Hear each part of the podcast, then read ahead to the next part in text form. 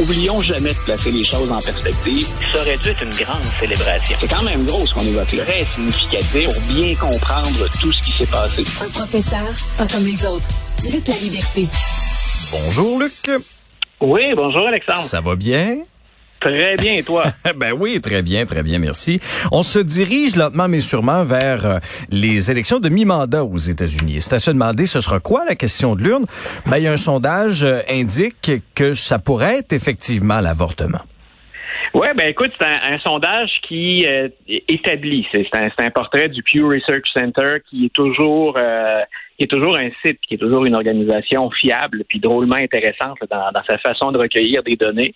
Donc, le Pew Research Center tentait d'établir l'ordre des priorités pour les électeurs aussi bien démocrates que républicains. Donc, on a donné, on a des données générales sur l'ensemble des électeurs américains. Puis ensuite, bon, on découpe. On, y va selon, selon qu'on se soit déclaré indépendant ou encore républicain ou démocrate. Et ce qui est intéressant, c'est que pour tout le monde, mais bien entendu surtout chez les démocrates, euh, l'avortement dont on dit habituellement qu'elle n'est pas, que ce n'est pas un thème qui est déterminant lors des élections, ben ça graine dans les intentions de vote des électeurs. Ça figurait au septième, huitième, neuvième rang. Donc, on peut penser qu'un électeur ne va pas considérer ça au moment de faire son choix entre un candidat républicain ou démocrate. Mais voilà que ça arrive euh, dans le top 4 des enjeux déterminants pour les électeurs. Donc, il y avait déjà quelques données. On l'a vu euh, après un référendum ou après des manifestations importantes. Donc, on s'était dit, ben, il semble que les électeurs soient prêts à se mobiliser sur la question de l'avortement ou sur ce qu'on trouve être des positions actuellement plus extrêmes de la part du Parti républicain. Donc, ce sondage-là est, drôlement intéressant pour les démocrates. Par contre, quand on regarde l'ensemble des données, ben, les, les républicains sont encore, pour les élections de mi-mandat, dans le siège du conducteur. Ce que confirme ce sondage-là, bien sûr, l'avortement peut être une question de l'urne, mais de l'autre côté, l'écart se resserre entre républicains et démocrates, alors que ben, le mois de septembre pointe le bout de son nez, les élections ont lieu en, novembre. Euh, là où les républicains ont bien entendu encore non seulement des chances de, de l'emporter, mais peut-être de l'emporter dans les deux chambres, à la fois à la Chambre des représentants et au Sénat, c'est que les trois autres sujets qui précèdent l'avortement, sont souvent ceux pour lesquels euh, on a tendance à faire confiance aux républicains. Par exemple, l'économie. M. Biden a beau euh, avoir des chiffres qui sont drôlement intéressants. L'administration actuelle, euh, on ne peut pas dire qu'elle est incompétente mhm. dans ce domaine-là. en même temps, il y a l'inflation qui pointe le bout de son nez et ça, c'est déterminant pour plusieurs électeurs. Ben oui, parce que souvent, souvent, Luc, au niveau politique, lorsqu'on pose la question, c'est quoi la question de l'urne? C'est l'économie. Voilà, et c'est encore le premier choix. Oui, Ce, qui est, ce, qui est, intéressant, c'est qu'il y a d'autres choix qui s'invitent et qu'ils pourraient mobiliser. Un des problèmes qu'on a parfois avec les démocrates, c'est vrai lors des élections générales, mais c'est encore plus vrai lors des élections de mi-mandat ou d'élections spéciales, c'est que les républicains se mobilisent tout le temps on sait qu'ils vont aller voter. Les démocrates, c'est pas toujours le cas. Donc, ils s'expriment dans les sondages, mais de là à se déplacer puis aller enregistrer un vote, c'est pas toujours le cas. Et il semble que la question de l'avortement mobilise. Euh, autre donnée de ce sondage-là aussi qui est intéressante pour les démocrates, c'est qu'une des choses qu'on craignait, c'est que l'impopularité de Joe Biden vienne plomber nos chances. C'est-à-dire que peu importe ce qu'il fait, il ne profite pas d'une embellie dans les sondages, M. Biden.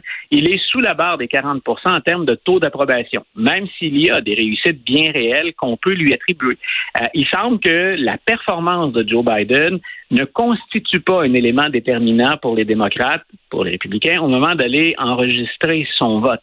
Donc, non seulement on pourrait avoir des, des questions comme l'avortement ou les soins de santé mmh. qui font que les démocrates se déplacent, mais il ne serait pas découragé ou accorderait beaucoup moins d'importance à la performance de Joe Biden.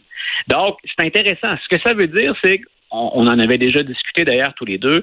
Euh, on parlait d'une vague rouge il n'y a pas si longtemps, donc ce serait pas le cas euh, au Sénat et euh, ce serait une portée atténuée pour une victoire républicaine à la Chambre.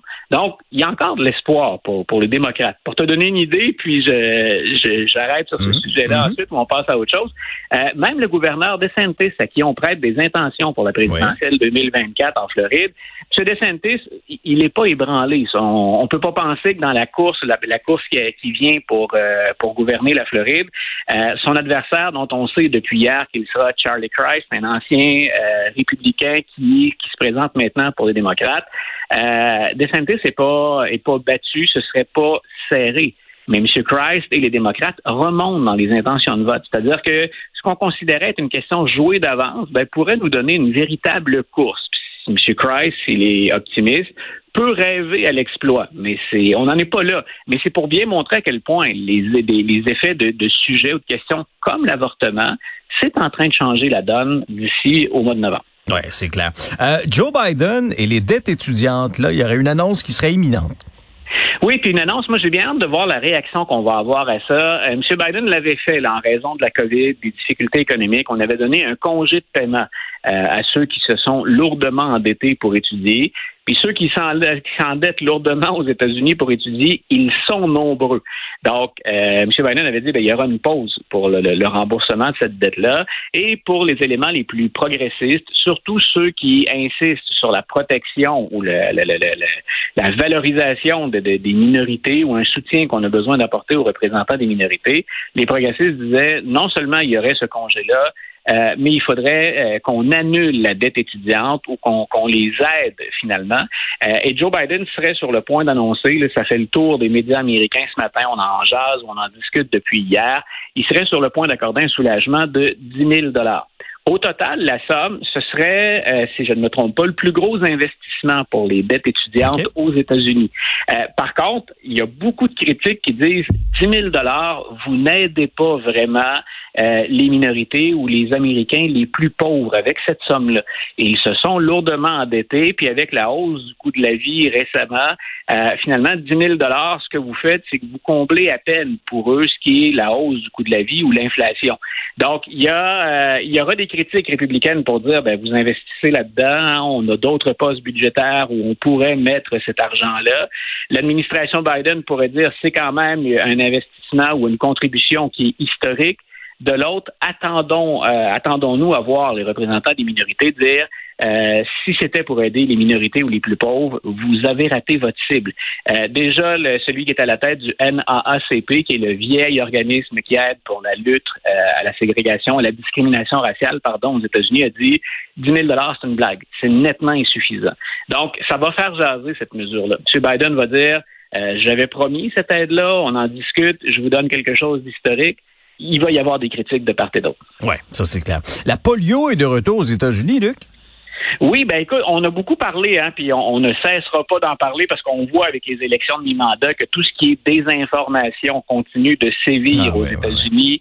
Euh, puis il y a des gens qui, qui refusent de, de, de, consulter ailleurs que sur les sites où on fait de la désinformation. Euh, la polio, on, s'inquiète euh, de ceux qui gèrent la santé aux États-Unis parce que c'est quelque chose qu'on avait à toute fin pratique éradiqué. Et on l'avait éradiqué de quelle façon? On en a beaucoup parlé avec le vaccin pour la COVID. C'est par la vaccination qu'on avait éradiqué ça.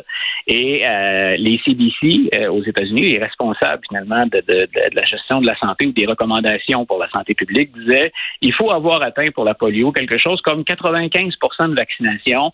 On est bon pour se protéger et on ne devrait pas revoir la polio. Et euh, les CDC allaient plus loin en disant écoutez, un seul cas de polio, c'est tellement contagieux euh, et c'est tellement grave ce qu'il peut y avoir comme effet. Ça peut aller jusqu'à la paralysie de, certains membres. Généralement, on parle des jambes ou des membres inférieurs. Donc, on a dit il faut absolument. C'est un seul cas pour eux, c'est une crise de santé publique pour dire à quel point c'est virulent. Donc, on serait maintenant aux États-Unis, puis dans certaines régions, c'est pire que d'autres. Ce que je donne, c'est une moyenne à 92% de vaccination pour nos auditeurs, c'est peut-être pas gros, hein, 95 à 92, c'est assez pour qu'on envisage une crise de santé publique avec la polio, parce qu'on décourage des gens euh, d'aller se faire vacciner. Et comme prof d'histoire, c'est toujours quelque chose de fascinant. Ça ne veut pas dire qu'on fait confiance aveuglément à la science et qu'on ne doit pas valider des informations. Hmm. Mais quand on regarde 19e, 20e, 21e siècle... On a vu ça à chaque fois. Hein? Ben voilà, on, on, on, nie quelque part l'évolution, les progrès que la médecine a, connus et qui, nous permettent de vivre mieux et de vivre plus âgés tout n'est pas encore guéri. Mais donc, la polio, comme la rougeole, il y avait eu des éclosions de rougeole aussi aux États-Unis il y a deux ou trois ans. Euh, c'est parce que un nombre suffisamment important de gens refusaient de se, de se faire vacciner. Et essentiellement, quand on les interrogeait, c'était basé sur de fausses perceptions, c'était basé sur de la désinformation. Donc, euh, ben, la vaccination, personnellement, je l'encourage. Euh, c'est scientifique, mais c'est en même temps historique comme contribution. Ben, on, on, est en train de voir maintenant ce que ça donne quand on abandonne euh, en nombre suffisant la vaccination. Ouais. Et en terminant, Luc, deux hommes condamnés pour avoir élaboré un plan d'enlèvement qui visait la gouverneure du Michigan.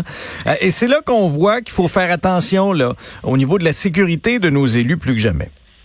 Voilà. Puis ce que je crains toujours, hein, les, si, si, vous écoutez les républicains, puis ils ont partiellement raison. il y aurait beaucoup de nuances à faire, mais ils ont déjà commencé. Le gouverneur de Santis, auquel je référais tout à l'heure, le fait. Ils ont déjà référé au woke, hein, cette faction progressiste, le supposément très nombreuse, qui a la main mise sur les universités. Moi, je dis toujours, euh, on cache le problème le plus important quand on ne se concentre que sur ça et qu'on grossit en plus un mal qui est bien réel ou une dérive qui est bien réelle. Et pendant ce temps-là, on ne parle pas de l'extrême Et elle est plus active qu'à bien des moments dans l'histoire américaine, l'extrême droite, présentement. Et les deux individus qui ont été condamnés, c'est un, c'est sérieux. C'est un, projet pour enlever la gouverneure, donc Mme Whitmer, qui, entre autres, a eu, euh, au plus fort de la COVID, des mesures particulièrement dures, particulièrement sévères, et on l'avait critiqué pour ça.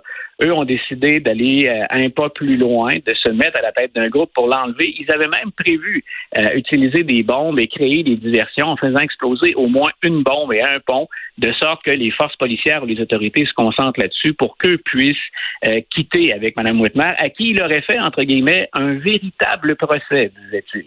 Euh, l'extrême droite, là, on l'a vu le 6 janvier 2021 quand ils ont pris d'assaut le Capitole. On sait que ces milices d'extrême droite sont depuis longtemps mais jamais, à part les quatre ou cinq dernières années, depuis, j'ai envie de vous dire, la, Deuxième Guerre mondiale, jamais ils ont été aussi actifs, puis ouvertement actifs. Euh, et moi, c'est une des choses que je crains énormément. Si on parle de débordement, si on pense à la violence et si on parle à une dérive, si on pense, pardon, à une dérive autoritaire, euh, la montée de cette extrême droite puis les manifestations, c'est quelque chose qu'on devrait avoir à l'œil constamment. Oui, et, je dirais même, Luc, qu'il faudra appliquer cette mise en garde même chez nous, hein, euh, dans, ben, la campagne électorale à venir. Tout à fait. Tout à fait. On l'a vu. Moi, je pense encore, j'ai encore des images d'Ottawa puis de, nos collègues qui étaient là quand on a littéralement occupé la capitale, mm-hmm. les collègues de, TVA. Euh, tous ceux qui étaient à Ottawa sont pas à mettre dans le même panier. Mais il y avait assurément de ces mouvements-là, et parce qu'on fait de la politique américaine, ils étaient souvent financés puis travaillaient ou accoquinés à cette dérive qu'il y a aux États-Unis. Donc, ne pensons pas que nous sommes à l'abri, même si notre culture, nos traditions sont différente à ce chapitre-là.